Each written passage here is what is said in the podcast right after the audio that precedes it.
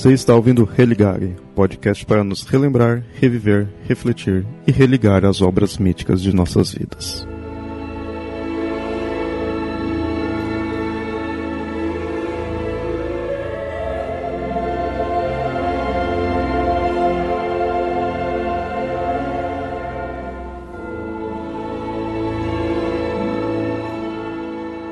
Muito bem, ouvintes. Esse é o episódio 9 do podcast Religar e Tolkien.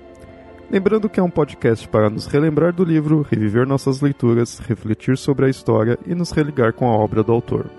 No episódio de hoje é o livro Cartas do Papai Noel. Antes de começar, alguns recados. Sigam-nos nas redes sociais, facebook.com.br papolendário e no Twitter, como mitografias e arroba papo lendário. Se tiverem algo a comentar, enviem e-mails para contato@mitografias.com.br ou comentem lá no site. Esse episódio só existe graças ao apoio dos padrinhos e madrinhas do Mitografias. Caso queira contribuir com o valor que achar melhor, acesse padrim.com.br/mitografias. Bom, agora fiquem com o episódio.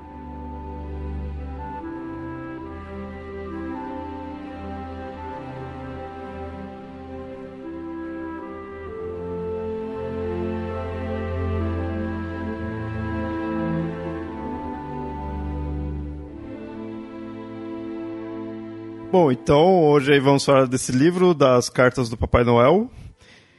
É, esse daí, de fato, eu também mais um que eu não conhecia e fui saber quando eu fui pesquisar dessa questão das cartas. É, no episódio anterior a gente falou das cartas do Tolkien. É, então, assim, eu ouvia por alto falar dessa questão da, das cartas né, do, do Tolkien. Aí eu fui pesquisando e quando fui ver, tinha essas cartas do Papai Noel, né? Mas, assim, também só ouvia por nome, não cheguei a pesquisar nada, isso antigamente, né? Fui pesquisar mais agora aí pro, pro episódio, né? Então, de fato, não fazia a mínima ideia se, se era algo fora de alguma narrativa, que nem né, as cartas do Tolkien, que é falando sobre ele, que é as cartas né, que ele enviava, assim, esse eu não, não, não imaginava, né? Mas eu achei bem legal a ideia do, do que é, qual é o espírito né, desse livro. Isso eu achei bem legal e isso é algo que me chama bastante atenção do Tolkien, essa ideia dele utilizar o, o, a, é que eu não quero usar a palavra dom, né? Mas assim, a habilidade dele como escritor, né? Não só para algo profissional ali, vender o livro e acabou, mas ele fazia para os filhos dele, né? A gente já falou num episódio anterior aí de um livro que ele fez para o filho dele, lá do, do cachorro, tudo, né? Então eu acho bem legal isso, dele, ele faz para os filhos, ele usa essa, essa perícia que ele tem de escrever, de criar os mundos, criar personagens para os filhos. Hum. É, pro pra época, digamos, né, que começa isso, década de 20 até a Segunda Guerra Mundial, um pai mais participativo era a exceção, não era bem a regra, né? O pai não, não ficava se preocupando às vezes com essa parte da vida dos filhos. Mas o Tolkien e a Edith também, pelo fato de serem órfãos, né, eles se preocupavam muito nisso, né, em, em dar amor, da presença e, e fazer as, né, participar muito da, da, vida dos filhos. E o Tolkien tinha essa facilidade de história. Bom, o Hobbit era uma história que ele contava para os filhos dele.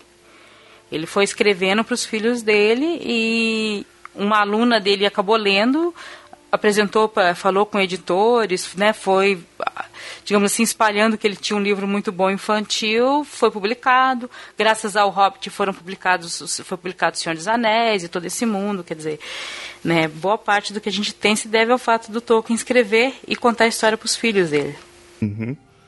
Então, e, e, aí você pensando assim, ainda é, é mais legal ainda quando você vê a questão do que o, o todo o trabalho que o Christopher faz. Né? Porque, querendo ou não, como você acabou de falar, Nilda, tudo isso aí que a gente tem do, do universo do Tolkien, a gente está gravando aqui hoje, todo esse podcast. Bom, vocês que são fãs pra caramba, todas as horas gastas é, bem gastas, assim, lendo os livros, pesquisando sobre o Tolkien, veio do fato dele querer escrever para os filhos, né? Começou aí com, com o Hobbit, é, em, lançando, né, isso daí. E aí, depois que ele faleceu, ainda tinha, ainda tem coisa para tinha coisa para lançar, vem o filho dele e começa a organizar e lançar, lançar as obras, né? Então é meio que um ciclo, né? assim, é interessante você pensar nisso. E para esse livro aí que é uma é questão do Papai Noel, né, as cartas assim, é algo bem forte isso, né? Mas agora eu queria saber de você, Nilda, que, como que você conseguiu esse livro, como que foi? Bom, eu já sabia da, da existência de, de cartas, né? Eu sempre quis ler e assim que foi lançado, né? Eu não lembro se foi na lista de, de fãs de Tolkien, como foi. Eu sei que eu vi o lançamento e fui comprar o livro. Eu tenho a impressão até que ele saiu pro final do ano, mas eu não tenho certeza agora de que mês que ele saiu. E assim, eu li o livro e fiquei encantada, porque é, é de uma delicadeza esse livro, é, é de um. Né, aquilo que ele, ele tenta manter a fantasia do Papai Noel junto aos seus filhos muito muito viva, né? E é engraçado porque né, depois você não tem muito aqui nesse livro falando isso, mas a gente sabe que os filhos do, do Tolkien, os mais velhos, né, o John, depois o Michael, quando eles iam descobrindo que era o pai que entregava as cartas, eles vão tentando manter né, não falam isso para os irmãos, vão deixando até os irmãos crescerem, né? A, essa, essa história das cartinhas que chegavam e é engraçado porque o Tolkien, acho que no primeiro, no segundo ano, ele, ele mesmo colocava na caixa do correio. Tal. E com o tempo ele conseguiu cumplicidade com um dos carteiros, e o carteiro ele entregava para o carteiro, e o carteiro fazia de conta que colocava lá e chegava junto com as cartas normais, assim, tipo a conta de água, a conta de luz, ah, e uma carta do Papai Noel aqui, vamos ler. né? É, é, era, é, você, você imagina, você é uma criança, você está lá, de repente, olha, tem uma cartinha do Papai Noel aqui. E o Tolkien, é, nessas cartas, é muito interessante porque ele criou uma caligrafia para o Papai Noel, que era bem diferente da caligrafia dele. Sabe? Era aquela coisa, não foi o papai que escreveu porque a letra é diferente, era a letra diferente mesmo. Tolkien criou uma caligrafia para o Papai Noel ele teve, né, eu acho que alguma parte da educação dele que foi em colégios fechados, ele aprendeu a desenhar, aprende acho que um pouco disso, né, de como escrever um pouco diferente. A caligrafia do Papai Noel é toda assim meio rebuscada, parece assim meio gótica, algumas coisas assim, né? E é engraçado porque o Papai Noel ele tem, com o tempo vai criando, né, os seus ajudantes, o, o, o urso polar, os gnomos vermelhos, o homem da neve, aparecem também né, inimigos que são né, os, os trasgos, né, que aparecem, que dão ah, algumas, né, dão trabalho para ele e tudo mais, né, aqui. E assim, por exemplo, não, não é o urso polar. Tem um dos ajudantes do Papai Noel que papai, diz que o Papai Noel sofreu um acidente e não está podendo escrever, então ele escreve no lugar do ajudante, do, do Papai Noel. Né, ele fala, olha, o Papai Noel está ditando, eu estou escrevendo. E aí a caligrafia é outra. Que curioso.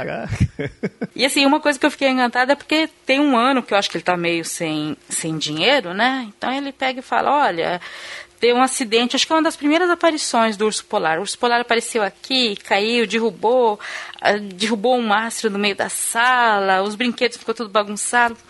Então vocês tinham pedido um trenzinho, não vai dar para dar um trenzinho para cada um, mas olha, vai ser um trenzinho para os três brincarem juntos, pode ser? E coloca lá. Né? Eu acho isso assim, para um pai, isso é de uma esperteza tão grande. O Papai Noel escreveu dizendo que não ia ter como dar três trenzinhos que são meio caros, aí um só. Né? Eu falei, gente, isso é uma esperteza de pai. Não, bem legal. E, e nossa, e, e, e, pensar isso daí vai dar muita inveja aí. Muita gente que. Muita gente, quando era criança, aí também mandou carta pro, pro Papai Noel. Mas uma coisa é você mandar, outra coisa é você receber a carta, né? Isso deve ter dado inveja em muita gente aí. Que, ó.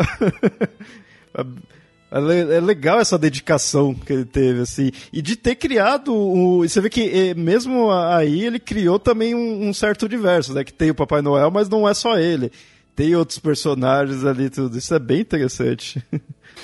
é, tem, tem cartas que são mais, mais extensas, porque dá tempo dele contar. E tem cartas que ele fala, olha, esse ano eu estou muito ocupado, não está dando para escrever, mas eu recebi as cartinhas de vocês, elas são muito bonitas, tá? E, e vejam o presente que eu estou mandando, sabe? Às vezes é uma coisa bem pequena, mas recebi uma carta. E esse, esse volume saiu no Brasil quando? Porque é curioso que a maioria dos livros do Tolkien que sai por aqui é, eu vejo nas livrarias e tal. E assim, eu não lembro nem de ter visto. Me parece que tem a impressão que, sei lá, deve ter saído uma tiragem menor ou com menos destaque, alguma coisa assim. Olha, eu, aí eu já não sei dizer como que foi a tiragem. Ele saiu aqui em 2012, tá? É, tradução do Ronald Kimsey, tá? que, é, que é o tradutor que realmente traduz, veio pela WF Martins Fontes, que é né, uma das editoras que edita Tolkien no Brasil. Não sei se é porque saiu no final do ano. Ele é um livro pequeno, tá? Pequeno de tamanho mesmo, mais ou menos o mesmo tamanho do sobre histórias de fadas. Vermelho, com escrito Papai Noel em amarelo, com a figura do Papai Noel. Tá? Então, não sei se é um livro que se destacaria tanto assim numa, numa livro, né? Não sei se ficou em destaque realmente, mas ele saiu e uma coisa que a Martins Fontes sabe é que livro do Tolkien você coloca para vender, pode não vender tudo de uma vez, mas vende, né? Sempre, sempre vende. É, é, é os, os, publicadores de Tolkien na, na Inglaterra sabem disso, que ele, de, tirando-se a época dos filmes, e a época assim, teve alguns booms de, de vendagem, que é quando saiu, na, década, na época dos hippies, depois quando saiu o filme. Tem booms de vendagem, mas sempre vende. Assim, quando não está no boom, os livros do Tolkien sempre estão vendendo. Eles não, assim, não ficam encalhados demais, eles vendem sempre bem. É, não são best-sellers, mas vendem bem. E a organização, tá, gente, agora eu vou ficar devendo para vocês, mas foi a organização feita por Bailey Tolkien, que provavelmente é alguma neta dele. Não sei se filha do Cristo, foi filho da Priscila, filha de quem que organizou tá, essas cartas. Mas é. Provavelmente os netos do Tolkien deveriam escutar alguma história sobre isso e esse se, né, se, se dispôs a editar. E, mas assim, o, o conteúdo em si é o que? É o Papai Noel falando ou tem, na, tem alguma narrativa ali? Como que é o, o, o tipo de história em si contada? É, não, são as cartas e assim, você tem a carta traduzida, né? E tem os facsímiles, as fotos dos desenhos e do trecho, texto original da carta. Não, não, sabe, como uma foto de como que era escrito. Por isso que eu estou falando da caligrafia diferente, porque você vê essa cartinha e você vê a, a, caligrafia. A primeira carta, por exemplo, tem até uma foto do de uma de um envelope, não deve ser o envelope original, mas tem, né, foto de, de um dos envelopes que eram utilizados na, na época, tá? Tá assim para Mr. John Francis Tolkien, que é o mais é, o mais velho filho do Tolkien, né? É, tem o endereço deles que eles moravam, tudo que é, tá chegando, com a caligrafia que é a mesma caligrafia que está na carta. Né? Então, é basicamente essa história. Só que você vai lendo, isso vai desenvolvendo uma história. Porque a história desse Papai Noel se correspondendo com essas crianças. Tá? Tem um ano em que eles recebem uma carta meio que em janeiro, porque parece que teve algum problema, e aí em janeiro, em janeiro ele mandou uma outra carta né, para fazer. E aí tem uma coisa assim que o final do livro ele é um pouco melancólico. Por quê? Porque provavelmente lá pelos seus 10, 12 anos, a Priscila Tolkien, que é a caçula, descobriu, né, quem que era. Só que o Tolkien, ele mandava a carta em nome de todos os filhos até os filhos completarem 15 anos. Mesmo que ele sabia que o John que o, ou o Michael já sabiam, ele escrevia no nome de todos, porque o Papai Noel manda cartas e, e dá presente para as crianças até os 15 anos. Então você tinha que receber essas cartas. Então é um pouco né, melancólico isso, e também porque na época já da Segunda Guerra Mundial. E aí ele fala, olha, tô muito triste porque tem crianças passando fome, estou matando crianças, você já deve ter lido sobre isso, então está difícil mandar presente para vocês e eu estou muito triste porque, por causa do que está fazendo, né? Então é meio que um, né, o Tolkien tentando se corresponder com, com a filha, né? É, falando isso. Tem um, um 42, ele fala, olha, eu não tô achando a sua carta, você não mandou carta para mim, né? Tem coisas assim para ele falando. Então é um pouco mais. O final acaba sendo mais melancólico, um pouco por causa disso, porque não tem mais criança para ele mandar, mas ele tá mandando ainda as cartas. Vai, per pra, vai perdendo a magia. É, vai perdendo a magia e o mundo está muito triste. Então as cartas elas vão até 1943, quando acaba todas as cartas, né? Aí a Priscila acho que já tem 15 anos e vai indo. Mas aí dá uma boa visão da família Tolkien e dessa história. Tem uma, uma carta específica, olha como é que ele vai montando o mundo, né? Em que ele explica, por, provavelmente algum filho do Tolkien deve ter perguntado sobre o Papai Noel verde, né? Aí, aparentemente, o Papai Noel verde é o avô desse Papai Noel que está escrevendo para eles. Ah, eu tinha um antepassado, né, que ele vestia verde, tal, tal, tal.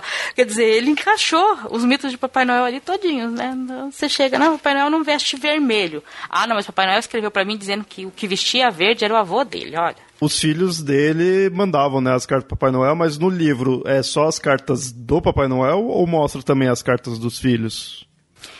Só as do Papai Noel. É um mundo que eu, eu falo assim, se você quisesse fazer uma animação com esse mundo, né, se, se autorizassem, dá para fazer uma animação bem, assim, vários episódios de uma animação do que, que acontece no, né, o urso polar norte atrapalhando, ou então os gnomos estão com problema por causa de alguma coisa, ou então eles, é, os trasgos resolvem atacá-los e por causa disso os gnomos não conseguem trabalhar, né? Então tem, tem várias coisas assim. Tem o urso polar, no, do branco, né? O urso branco. Aí, como você não tinha mais desculpas, aí ele arruma o, o sobrinho do, do, urso polar que aparece para fazer bagunça, né? Porque quando o, o urso polar aprende, né, a, a, se comportar, você tem que arrumar alguém para fazer bagunça. Aí vem o sobrinho do urso polar. É. Nossa, estou contando praticamente todas as histórias, né, do, que tem aqui, mas é, é, porque realmente é um livro que quando eu li eu fiquei muito emocionada, porque ele é muito terno, sabe? É, é uma coisa muito bonita de ler. E, e mostra a esperteza, que eu falei, a esperteza de um pai se, para se comunicar com os filhos, para passar valores, para falar, olha, sua caligrafia não tá boa, você não anda estudando direito esse ano, não? Como é que tá aí a situação? Eu gostei disso daí que, assim, é, de todos os livros aí que a gente foi reunindo aí pro, pra essa série, esse daí foi um dos que eu menos ouvi, né? Assim, como muitos outros aí era mais só o, o título mesmo. Mas não sei, achava assim, ah, legal, é algo mais ali do, do Tolkien, né? Mas não. Acho que, tipo, outros passariam na frente, né? assim. E, mas eh, mostrando essa questão da, da, dedicação dele, de, pô, fez até um. acabou criando um universo próprio só pra poder comunicar ali com os filhos. Isso me chamou muita atenção, sabe? Isso é o que. Não a ideia de ser algo de Natal, mas algo mais a, a dedicação que ele teve de, de criar todo um uma fantasia por ele estar escrevendo ali. Não é uma narrativa por si só. Ele tem uma função em si. Isso me chamou bem a atenção, achei bem legal isso aí. E acaba sendo algo bem diferente, porque como eu falei, não é só uma narrativa, né? Não é só ele sentar ali e tá escrevendo uma história e acabou, ou então, como das, do livro das cartas em si, que é falando sobre, né? Que é analisando, ou coisa do tipo. Esse é um... é algo bem diferente, essa ideia. Né? É, é, é uma coisa fantasiosa, mas que em um certo momento foi real, né? Assim, foi, foi verdadeiro, porque era o que os filhos dele liam, né? Então isso que eu achei bem interessante. Eu gosto também da, do negócio que eu vi aqui na internet, eu não li, mas eu, eu dei uma olhadinha na internet, gente, desculpa. é, que tem várias ilustrações do Tolkien, né? E eu acho muito legal porque eu gosto muito do traço dele, do, do estilo dele desenhar, que é um negócio que você consegue enxergar desde os primeiros esboços que ele fez do, do mundo lá da, da Terra-média e tal, até o né, nas coisas mais posteriores, uh, ele tem um estilo que é, é, bem identificável, na minha opinião, do, do, traço dele. E que eu acho que é uma das facetas do Tolkien que talvez seja mais uh, menosprezada ou que tenha menos atenção, né? Mas ele era um artista razoável ali, né? Ele tinha um traço bem característico e eu acho que ele fazia um trabalho competente ali no, no que ele se propunha, né? Que não era nada muito complexo. Vai um pouco do tipo de educação que ele teve, né? É engraçado isso, porque o Tolkien, ele, a mãe e o irmão dele ficaram pobres muito cedo. O Tolkien era muito, era pequeno quando ele ficou órfão e, né, eles ficaram pobres. E a mãe dele vinha de uma família, não era milionária, mas tinha uma certa cultura, é, um certo conhecimento. E ela achava horroroso, assim, ela colocou ele um pouco em escola pública, mas era escola pública rural. E de repente ele, ela percebeu que aquela escola ia preparar ele apenas para ser um trabalhador braçal. E ela queria preparar ele para ser como ela foi preparada. Então ela fez questão de ensinar desenho para ele e para o irmão dele e tudo mais, porque era o que a classe dela aprendia quando ela tinha dinheiro, só que ela não tinha mais. E a mãe dele lutou muito, muito para manter, para ele conseguir bolsas de estudo, o que fosse, para ele aprender, né, ficar a um nível um pouco melhor, porque senão ele teria sido um professor universitário sem certos traquejos, né? Tem, assim, voltando ao livro, tem uma cena aqui né, que ele desenha, faz um desenho de todos os tipos de bicho que tem no Polo Norte. Então tem o urso pardo, o urso branco, tem o bisão, né, e, e, houveram mamutes. Então assim, ele vai escrevendo, né, é, várias coisas, porque ele fala do urso das cavernas, da época que tinha, tudo mais. Então, ele faz todo um, um desenho de animais aqui bem interessante e de outras coisas também, mas ele sempre usou muito essas coisas que ele tem. Né? Se tinha festa, ele deixava a coisa bem colorida, se não tinha, se era tragédia, ele deixa mais sombrio, né? mais sépia a coisa. Você falando aí, me deu bastante vontade também de, de ir atrás aí desse daí, por essa, essa questão tá, de ser diferente, né? É uma ideia diferente e agora que o Lucas falou que tem ilustrações aí, mais ainda, quero ir atrás. Hein? Vocês sabem que eu gosto de livro com ilustrações. Né? O primeiro episódio do Religare foi sobre o sobre histórias de fadas, né? E aqui dá para você perceber como que o Tolkien foi com o tempo aplicando os conhecimentos que ele tinha sobre histórias de fada, a maneira como ele vai construindo esse mundo para deixar ele vivo, né? Então, eu acho que é até um exercício não intencional dele, acredito eu, mas de criar um mundo, né, de, de fantasia, de encantamento. E por muito tempo ele criou esse mundo e deixou esse mundo para os filhos dele. É, eu, como eu falei, eu fiquei empolgado aí de, de ir atrás também desse, desse livro aí. Eu, todos aí do, do que a gente foi falando, eu quero querer ter aí. Esse que eu ficava meio assim, deixava de lado, mas agora você foi falando, fui vendo, né, toda essa a ideia em geral que me chamou muito atenção. E você, Lucas, você vai aqui atrás desse livro, vai ler, como que é? Dessa vez esse você não leu, né? Esse eu não li, esse, esse ficou para trás, mas eu quero ter, sim, eu acho ele um livro bem legal, é, eu acho ele bonito, né, eu já vi ele na livraria, mas não acabei não comprando, então pretendo obtê-lo com certeza. E você, Nilda, primeiro agradecer porque é, como você só que leu ali o livro, você foi mostrando bem e é, o Lucas já imaginava, né, de querer ter o livro, já pelo ser bem fã do, do Tolkien, mas me convenceu a, a, a querer ir atrás também desse livro. Então, queria ver agora como você convence aí os ouvintes aí para para quem você indica.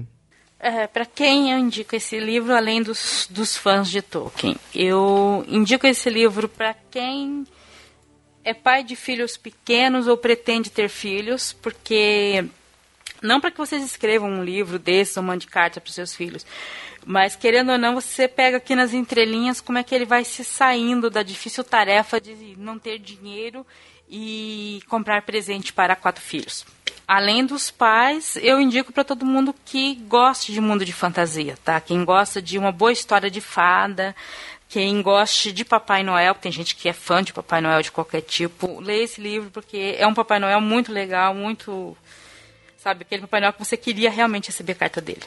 Então, fica aí a indicação, esse livro, um, algo bem diferente aí. Espero ouvintes aí que vocês tenham gostado, que tenham ficado aí com vontade de de ir atrás do livro.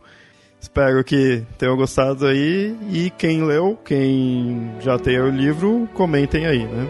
E até mais.